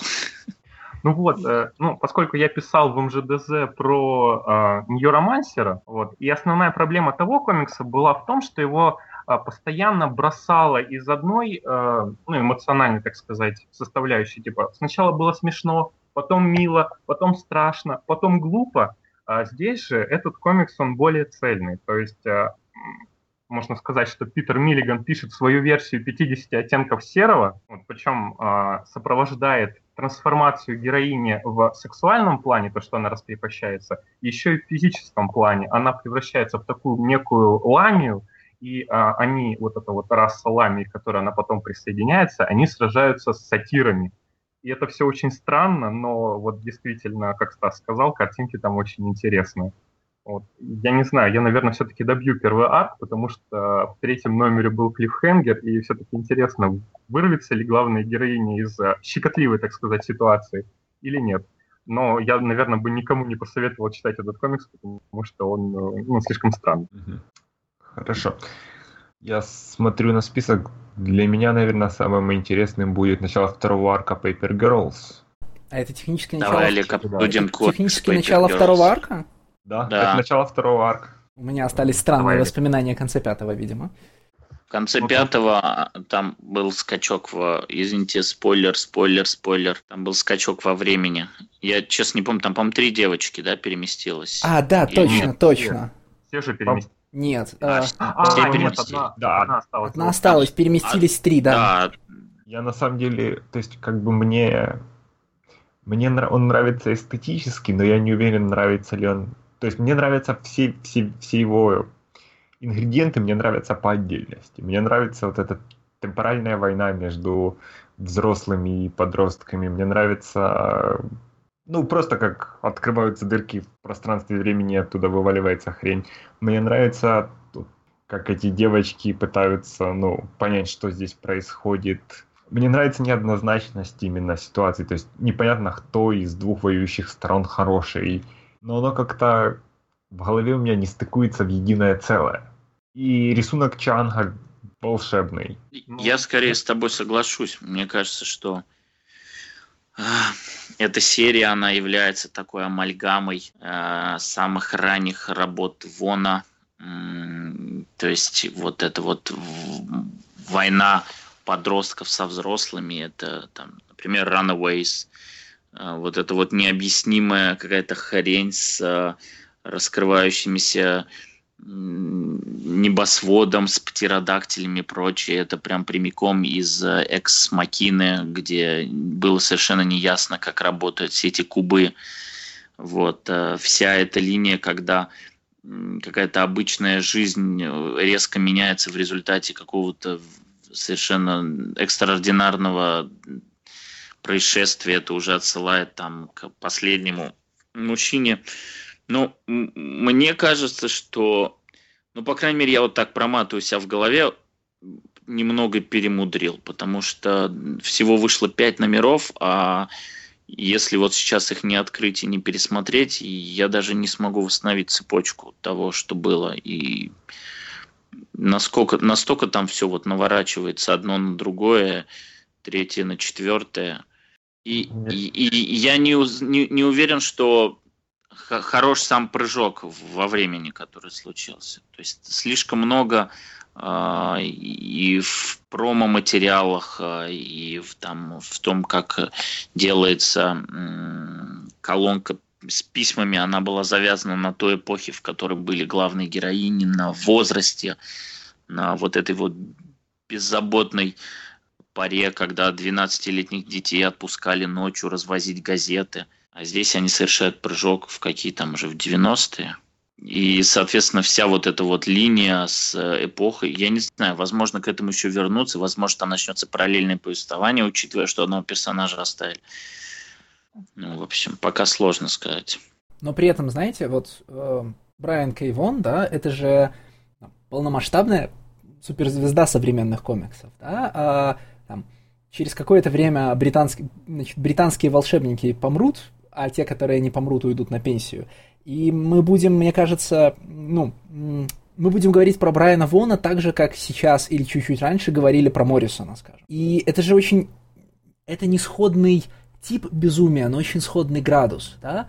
А я вот помню, когда я был неподготовленным для чтения работ Моррисона читателем, ну, не таких, знаете, не не условно не Бэтмена, да, а пусть даже, кстати, пусть даже All Star Супермена. Вот All Star Супермен на каждой странице валит э, на читателя новые, новые идеи, новые концепции, новые образы. Если ты большой специалист в DC, это не поможет. Они все равно все выглядят по-новому или работают по-новому. И мы как-то, ну, и мы э, научились продираться через это безумие, потому что комиксы это пространство новых и быстро реализуемых идей, да, там дешевле, чем в кино, веселее, чем в книжках, все такое. И вот Брайан Кейвон это новая фигура, такой, ну, новый маяк, значит, безумия в комиксах. И Paper Girls при этом гораздо проще для вхождения, чем Сага. В Саге сколько уже? 40 номеров? Ну там, близко к 40, да? 36. 36. Вот. А в Paper Girls 5. Если хочется там почувствовать концентрированные безумия и там водово- водоворот разных сюжетных идей, не, не столько м, даже сюжетных, сколько миростроительных, да, то можно взять одну ТПБшку, там, прочитать и испытать вот весь необходимый Брайан, Кейн Во... Брайан Кей Воен трип. И это подготовит нас, знаете, к комиксам завтрашнего дня. Я абсолютно не согласен вообще ни с чем, что ты сейчас сказал. Я считаю, что Брайан Кей Вон пишет э, максимально простые истории, и все вот эти вот идеи, какие-то там world которого у него особо нету, это все декорации, и у него всех персонажей можно заменить на людей в любой абсолютной истории, и ничего от этого не изменится. Здесь нет никакого хай-концепта. Здесь, опять-таки, нам предлагается э, тривиальный конфликт, который у него был еще в Runaways. Но чтобы это не была, извините, слайсота, Slice of Life, он добавляет, да, вот как в комиксе «Барьер», где у него там два персонажа, один мигрант, а другая э, полицейский, которая находится на границе США и Мексики. И вот он их приближает, приближает их, когда в конце сталкивает, внезапно их забирает инопланетяне. Ну, блин, это простые метафоры абсолютно. И, кстати, сам Брайан Вон да, достаточно, я, я считаю, лучше вообще, чем кто-либо пробил четвертую стену в Экс Макине, когда а, он вместе с Эдом Харрисом, прям как бы по сюжету комикса, пришли к Митчеллу Хандреду э, на аудиров... на, господи, на собеседование. Он подбирал команду, которая будет э, запечатлять комикс как бы по нему, какую-то такую автобиографию, биографию его делать. И вот они пришли на собеседование. Ну и у них там была беседа, и он его сразу увидел, говорит, о, Брайан Майкл Бендис, Грант Моррисон – он говорит, нет, как бы вся вот эта вот мета Моррисоновская, я настолько от нее далек, и я считаю, что сравнение с Моррисоном совершенно некорректное, за исключением того веса, который есть у него сейчас. И действительно, как бы это, ну, суперстар автор, у которого там кучу Айзнеров, у которого каждая серия выстреливает, и который может прийти к любому хай-профайл художнику, и тот э, посчитает за счастье с ним поработать. Но безумие в его комиксах, вот за исключением Paper Girls, я особо не наблюдал. Даже в той же саге. Это все эпатирование, но это даже не миллеровское эпатирование. Это, ну, просто вот как бы я хочу и делаю, но это все отвлекает, это все декорация. Декорации для очередной сцены, когда Марка э, спустя два года встретиться со своей дочкой, она со слезами и криками «папа, папа, папа» обнимет его. Все, это комикс про семью. А Paper Girls – это комикс про взросление. И судя по, всему, судя по прыжку, про взросление внезапное. Ну, возможно, да. Жизнь заставит. Бы не оказалось, что это еще один комикс про ностальгию по 90-м. До 90-х мы только добрались. Ну вот сейчас нам и откроется, может быть. Вообще он говорил, что это комикс по, про, по ностальгии про его детство. Как раз именно то, откуда их выдернул. Поэтому для меня скажется странным весь ну, этот прием. Ну ладно, может... мы не знаем, как бы во что это выльется. Да. Я хочу, я хотел сказать, что на этой неделе выходит кучу комиксов, которые я э, с удовольствием почитаю, но не читаю в ангоинге, потому что, ну, как бы, я в принципе предпочитаю такой стиль. Вот, например, выходит очередной комикс Stray Bullets, который э, я, признаюсь, ничего не читал из того, что Лефом написал вот уже на Image, но те 40 номеров, которые у него были на его импринте или Капитана, это лучший, еще раз, лучший криминальный комикс. Это лучше, чем 100 пуль, это лучше, чем Криминал, это лучше, чем Скальпт и любой другой криминальный комикс, на который вы молитесь. Bullets — это потрясающий комикс, и я не сомневаюсь, что он темпов и в качестве сейчас не падает, просто я в очередной раз для себя отмечаю и просто вот фиксирую. Вышел еще один номер. Это раз. Второй отличный комикс, который я с удовольствием почитаю потом, но сейчас не готов, это Казанова, которая внезапно решила отойти от формата 4 номера на грех, и Акедия получит аж 8 номеров. Это четвертый из семи грехов, который будет. Вот. Э, Казанов вообще читать э, по мере выхода самое неблагодарное дело, учитывая, насколько он сложный, насколько он замороченный и э, насколько беспощадный к перерывам в 2-3 года. И еще вот этот перерыв между четвертым и пятым номером очень мешает. Да, я даже был не, не уверен, что я читал четвертый номер. Вы высказываете претензии к комиксу, который называется «Уныние». Вас смущает, что у уныния большие промежутки? Ну, если Занимает бы больше времени, чем остальные грехи? Это слишком тяжелая для меня метафора. И, конечно, прекрасный, прекрасный комикс «Элефантмен», а, который я где-то раз в два года не то что про него вспоминаю, но раз в два года у меня появляется желание нагнать, и я беспощадно для себя с первого номера дочитываю там до 30-го, потом это уже до 50-го, скоро это будет до 80-го. Ну, кстати, конец близок, потому что он где-то в районе сотого номера состоится. «Элефантман» — это просто очень классный комикс-эксперимент.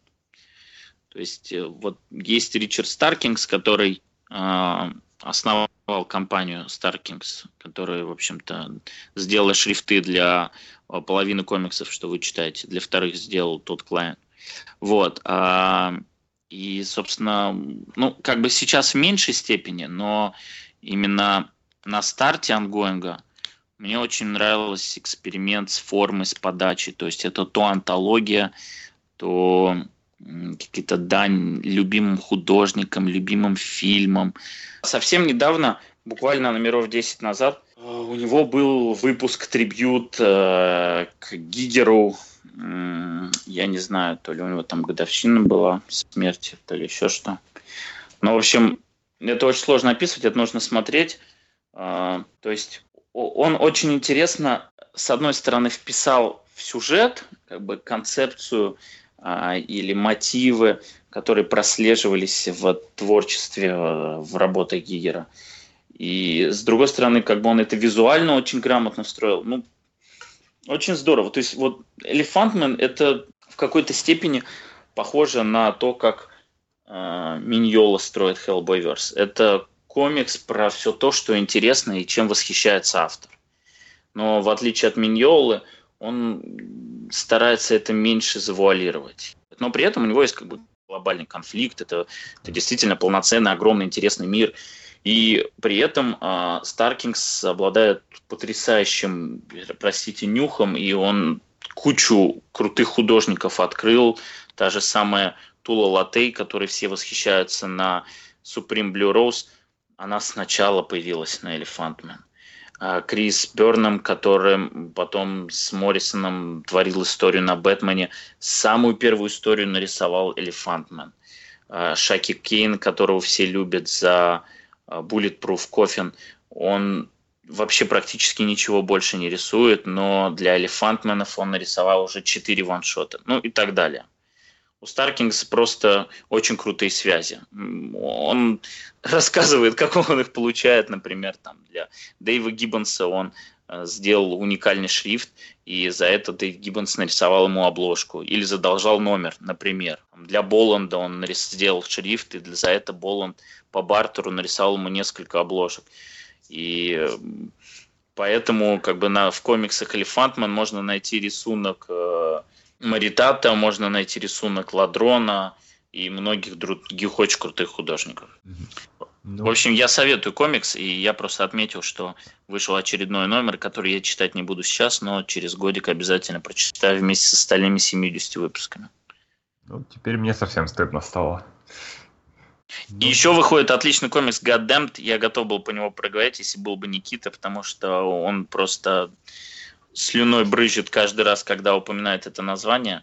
Вот я прочитал только первый номер, мне понравилась э, ярость, которая в нем просто бурлит, но больше как бы добавить что-то такое интересное мне нечего.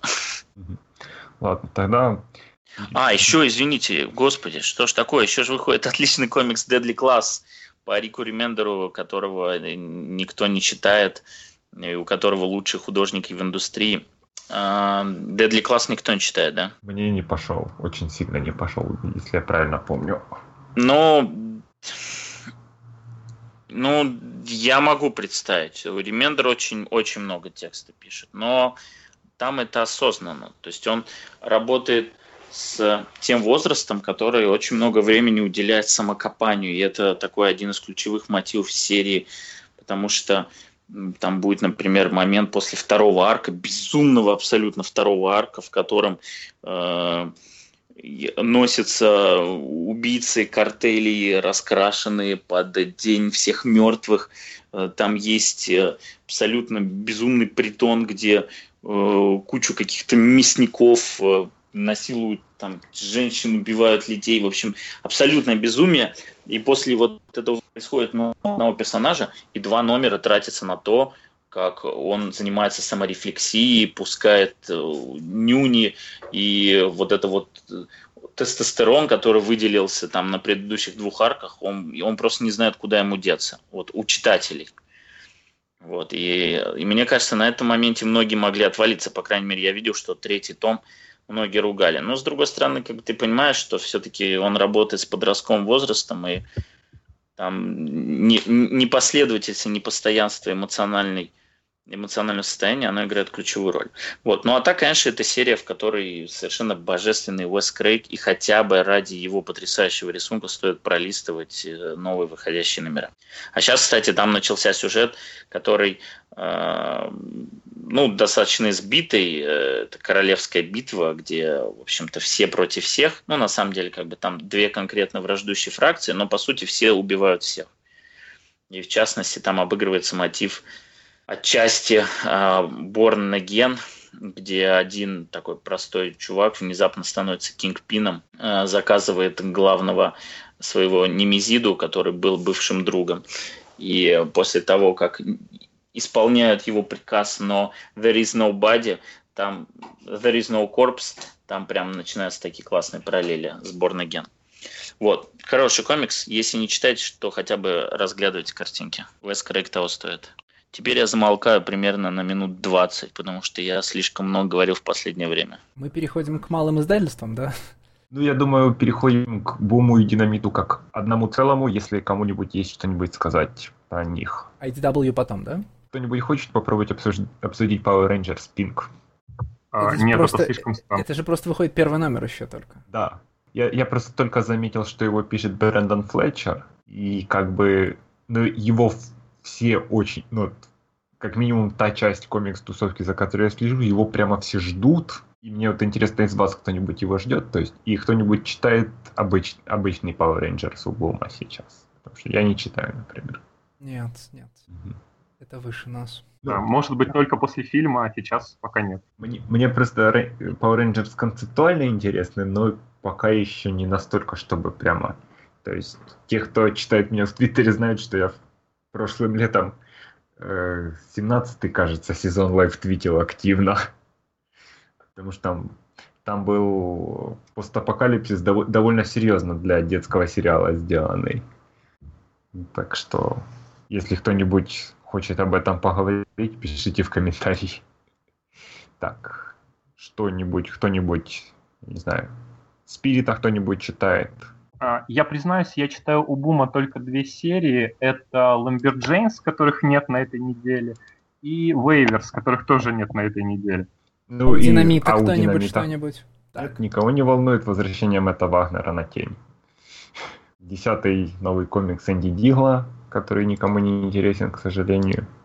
Это который... Мы дожили до, стра- до страшного времени, никому не интересен, но когда никому не интересны новые комиксы Энди Дигла. Из малых издательств у нас как раз видно только Арчи, Унипресс, Тайтан, Вэлиант и Зенископ.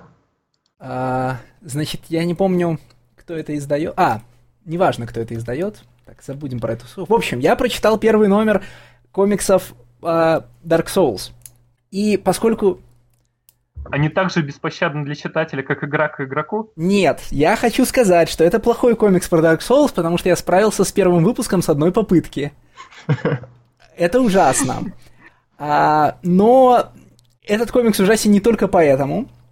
Ну, он неплохо нарисован в том смысле, в котором почти все комиксы по лицензиям к видеоиграм хорошо выглядят. Ну, знаете, вот этот такой overproduced э, вид страницы, ну, по которому понятно, что человек, который ее рисовал, обычно рисует концепт-арты и бэкграунды, да? Э, с, такой, ну, с таким качеством, как там нарисована страница, никто никогда не будет производить э, по комиксу в месяц. Э, но самое важное здесь, конечно, в том, что в этом комиксе ничего не происходит. Вернее, конечно, что-то происходит. То есть э, мы начинаем с того, что нас знакомят с героиней и ее спутником, они говорят, что им нужно найти артефакт, идут к некоему, значит, э, к некоему боссу через локацию, иначе это описать нельзя, приходят к боссу, он говорит, вы не сможете меня победить, они говорят, ну мы попробуем, побеждают, забирают артефакт, героиня говорит, ну что, пошли домой, а спутник ей говорит, нет, в смысле, героиня говорит, пойдем сдавать артефакт, спутник говорит, да, наш путь к тому, кому мы сдадим этот артефакт, лежит через еще одну, тоже очень опасную локацию. Пойдем туда. Выпуск заканчивается. А, вопреки всякой логике, а, к каждому из главных персонажей комикса по Dark Souls дано по странице биографии, и у них есть флешбеки к их обычной жизни. А, при этом в этом комиксе совершенно неубедительная боевка. Ну, в, в общем, там не на что смотреть в боевых сценах. В общем, а, Комикс Dark... Ну, я не умер от комикса Dark Souls, читать его совершенно незачем. Я честно признаю, что я решил его не читать, когда увидел в превью, в превью броню главной героини, которая, естественно, с грудью. Понял, что это не те Dark Souls, которые мне нужны. Ну, она не очень открытая. В смысле, по-моему, она вовсе не открытая. Нет, она, она летая, буб армор. А, это правда, да. Dark Souls к этому, ну, не, может, не везде, но в основном, по-моему, получше. Как раз э, у игры все-таки определенная фетишизация доспехов и оружия в хорошем смысле, то меня как фаната слегка отпугивает. Так, слушайте, у меня остался один комикс, про который я могу сказать, это э, Satellite Falling. у давайте остался... на Valiant. Да, давайте Valiant. А, ну, у нас продолжается кроссовер 4001 год, а, который показывает себя заметно лучше, чем прошлогодняя книга смерти. И по таинам, хоть они были, ну, вот первый про Иксома Навара был, он очень такой безинтересный, но и не вызывал отторжения. Вот. И первый номер был у серии очень хороший, несмотря на то, что первая половина его была рекапом для новых читателей. И вообще э, в этом плане Valiant очень хороши тем, что они практически каждый свой арк стараются сделать ну, с хорошим порогом вхождения для новых читателей. То есть, в принципе, можно начинать э, читать 401 э, год, не зная ничего, то, что было в рае э, за эти 12 номеров, потому что все он вам расскажет. Вот. И я, как уже, наверное, несколько раз говорил, что битва огромной мехи Иксоми Навара против огромной страны драконов на орбите Земли, это будет очень круто. Хорошо. Ну, тогда Неужели никто чит... не читает Invader Zim? Я думал, мне кто-нибудь расскажет про этот комикс. Я читал только первый номер, я потом отложил, он был вроде душевный. Я бросил этот комикс через несколько номеров после начала, потому что, ну, скажем так, у меня были высокие ожидания, связанные с сериалом, и он до них не дотягивает. А сейчас, я не помню, с самого ли начала его пишет Деннис Хоуплес, честно говоря. А, По-моему, нет. Вот, сейчас его пишет Деннис Хоуплес, но Invader Zim это одна из, одна из тех вещей, в которых нужен ну, необходим, э, уни, не, не, необходим уникальный сорт, э, значит, э, уникальный сорт трэшового юмора Васкеса, да? ну, Джонина Васкеса, который был шоураннером телесериала. И понятно, что Invader Zim как мультик, он был гораздо более прилизанным и мягким, чем комиксные работы молодого Васкеса, но даже до уровня, значит, ну вот даже до уровня телесериала комикс не дотягивал в первых номерах, и я его бросил. Хуплес, конечно, хороший сценарист, но, скорее всего, он к этому вопросу подходит как джоббер, а не, ну, а не для того, чтобы, знаете, как-то как, как-то всерьез нас развлечь. Тас? Тас у нас пропал? Не, я не пропал, я мне отдышаться надо. Я сейчас надувал 2 на 2 надувную кровать большую. Я надеюсь, это мы вырежем из, комик... э, из подкаста. Я, я не знаю. Нет, читателям интересно, для кого он надувал эту кровать. Интересно, интересно, но зато какая экшн-сцена в подкасте. Убежал, надул, драматично ворвался. Стас, ты ведь, Олег. Ты ведь читаешь комиксы да. про Power Рейнджеров? Вот, я хотел спросить у Олега, читает ли он комиксы про Power Рейнджеров, потому что мне нужно решить, надо их читать или нет. Я обожал Power Ranger в детстве. Я Ну- не читаю, но я буду читать Power Rangers Pink. Брэндона. Форчуна. Да, если вот ты, если ты смотрел рейнджеров только в детстве, то Пинк будет хорошим началом, потому что Пинк про Кимберли, которая есть только в первых сезонах, и ты знаешь, кто это. А я боюсь, что остальные комиксы про рейнджеров уходят дальше вперед по... Нет, нет, Нет? текущий комикс про рейнджеров, он про команду первых сезонов. Я, Там кстати, То- хотел Томми сказать, Зеленый и так далее. Да, что я познакомился с Power Rangers отнюдь не по первым сезонам, а по фильму с Иваном С- Уз, с Иваном Слизью. Это же тоже команда Неделя. первых... Это же тоже команда первых сезонов, нет? Ну да, но я к тому, что я не в сезоне, ну как бы я не в сериале с ним познакомился, а по фильму. И мне он очень нравился. Мне казалось на тот момент, что хореография боев очень крутая, и, и плюс они так в роботов складывались. Ну а потом уже был сериал. В общем, у меня был куча игрушек, поэтому мне нужно понять, нужно ли мне как бы предаваться ностальгии и зачитываться комиксами от Boom Studios про Mighty Morphin Power Rangers. Стоит попробовать. Если, если есть ностальгия, то, наверное, стоит попробовать. Ну, Ну, нам в конце... В любом случае нужен будет третий для подкаста про фильм Power Rangers, когда он выйдет, потому что нас с Олегом не хватит. Ой, ну он выйдет и когда, господи. Ты, ты, лонг планинг у тебя прям на пару лет вперед. Я могу сказать, что э, я еще не решил для себя читать комиксы Power Rangers или нет. А вот э, другой комикс, который Boom Studios выходит на этой неделе, я уговорился таки, точнее не так. Ком- комикс Giant Days э, я э, планировал читать с самого начала. Ну, на самом деле, дело не в том, что я слежу за творчеством Эллисона или там читал его веб-комикс. Нет, мне просто очень понравился рисунок и дизайн обложек банально. Ну и плюс э, комиксы, в названии которых есть слово Giant, у меня автоматически э, сразу получают пару э, баллов просто, просто потому. вот. Но никак я как бы не решался. Я все думал, что закончится шестиномерная серия, я ее прочту. Потом продлили до ангоинга. Все хвалили-хвалили. В общем, в конечном итоге дохвалили. Получил номинацию на Айзнера.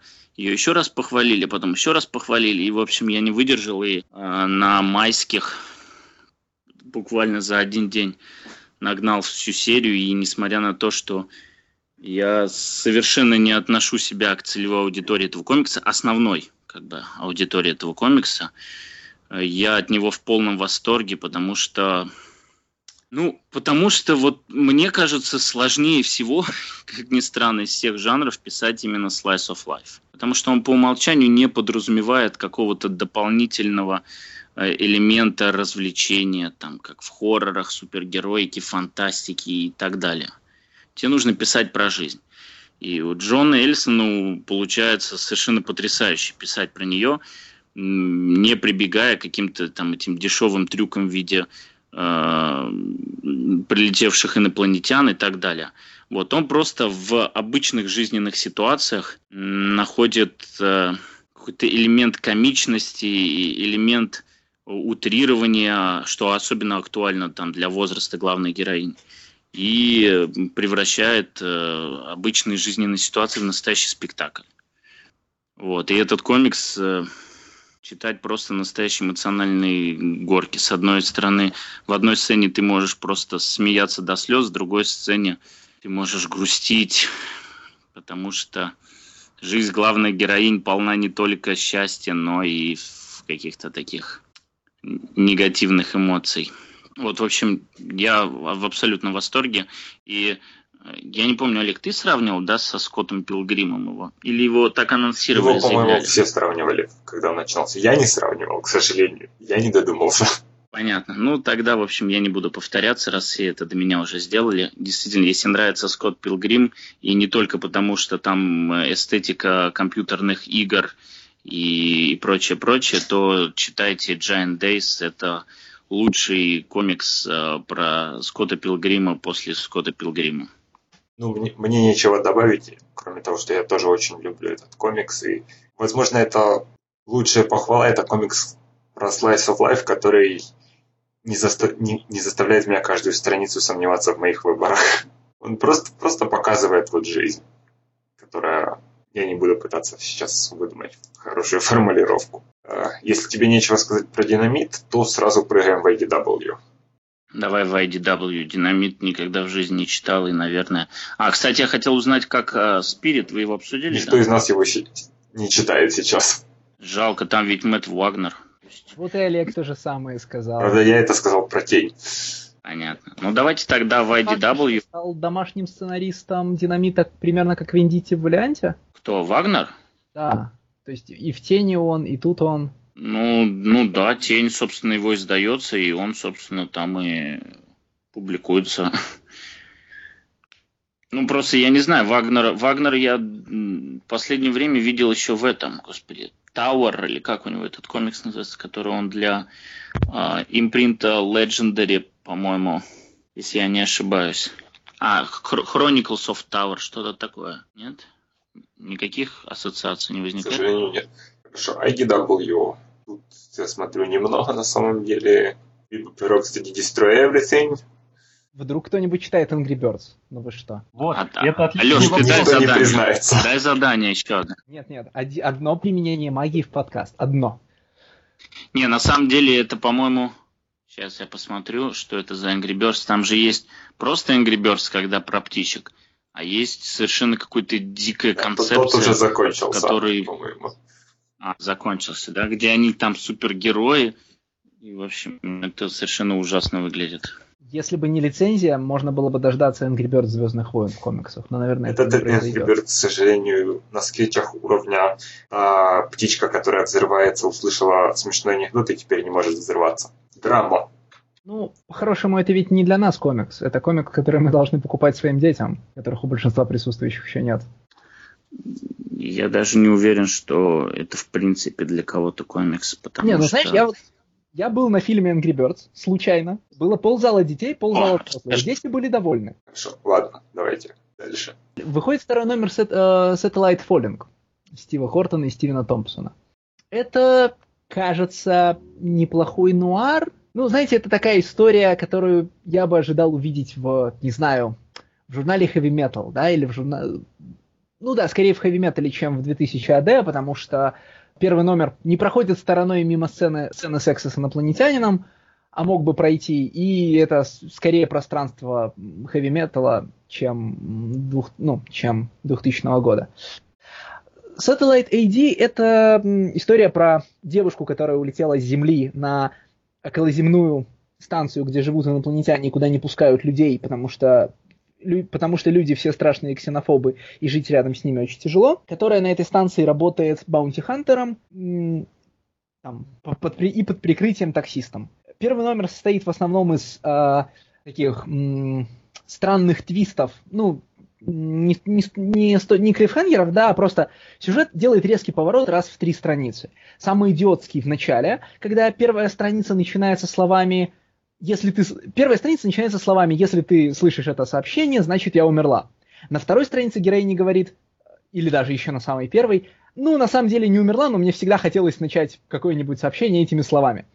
А на третьей странице мы узнаем, что, сообще... что адресатка сообщения, вот она-то как раз умерла. И это все не сообщение, а просто внутренний монолог героини, такая форма психотерапии. И, в общем, вот на таких твистах держится весь остальной выпуск. Там полицейские предлагают героине под прикрытием участвовать в э, в операции по захвату крупной партии наркотиков.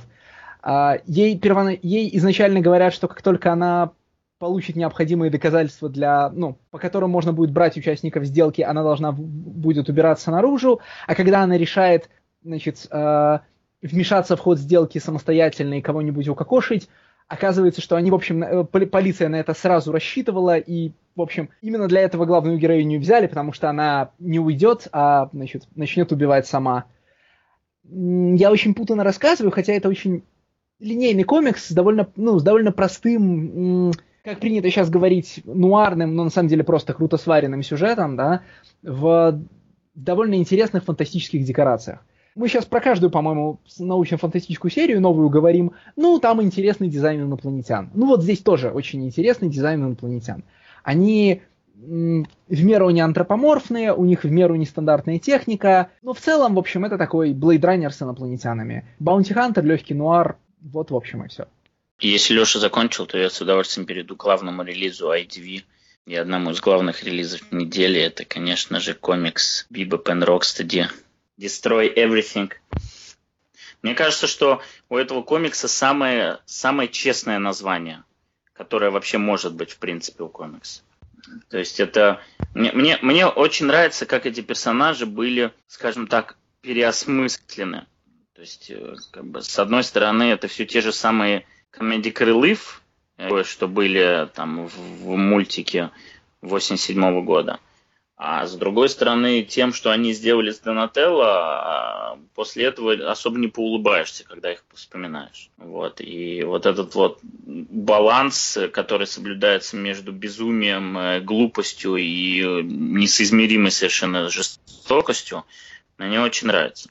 И мне нравится, что этот мини-ивент, серию, они выпускают за одну неделю. Там же какая ситуация была, что а, до выхода второго ангоинга Universe, который состоится в августе, а, практически на протяжении всех предыдущих там 50 плюс номеров выходила как бы, вторая серия, но там в виде разных ваншотов, мини-серий, микросерий, и а, аннуалов и прочее, прочее. А потом был заявлен кроссовер Бэтмен против черепах, и IDV решил, что как бы двух комиксов про черепах более чем достаточно. Вот. Но при этом он же как бы не канон, и им нужно было наверстать, и поэтому они сразу в один месяц, в, пяти, в, пи, в месяц с пятью средами запихнули этот потрясающий комикс, э, в котором, я так полагаю, что Биб и Рокстеди будут прыгать по э, не только там по разным частям вселенной, но и я видел там кадры, в которых, например, есть отсылка к событиям «Мираж», то есть вселенной «Мираж». Я думаю, что они по несколько прыжков и в параллельной вселенной тоже совершат. И, в общем, я думаю, что это будет самый безумный комикс на этой неделе, даже несмотря на то, что выходит новая Казанова э, и еще безумные серии, про которые Леша говорил, рассказывая про DC Comics. Тем не менее, паль пальма первенства будет как раз здесь. Ну, и я думаю, на этом мы закончим 150 выпуск ДНК. Большое спасибо всем присутствующим. Собираемся здесь же через 50 недель. Не через 100, нет. Хорошо бы через 50, а не как в прошлый раз. Ладно, всем спасибо большое за сегодняшний увлекательный вечер. Несмотря на то, что уже поздно, скучать не пришлось. Всем спасибо, что собрались. Все, спасибо, до свидания, ребята. До свидания.